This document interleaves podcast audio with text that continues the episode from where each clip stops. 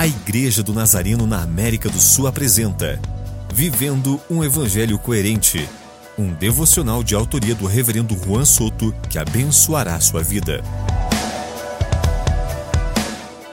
Não sei se você já foi discriminado por algum motivo ou se foi você que discriminou alguém.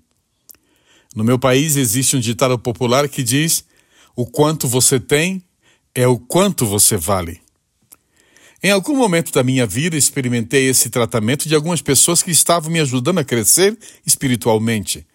E foi muito difícil para mim enfrentar isso porque me causou vergonha, insegurança e, e algumas lágrimas.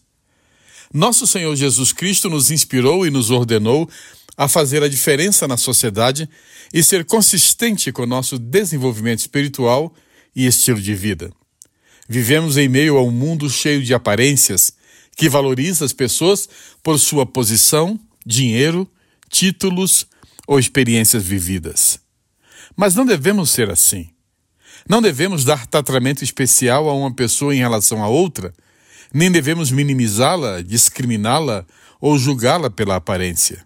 Se o fizermos, não seremos reflexo de Cristo na terra e, em vez de aproximar as pessoas da salvação, estaremos ferindo-as ou as afastando do Evangelho.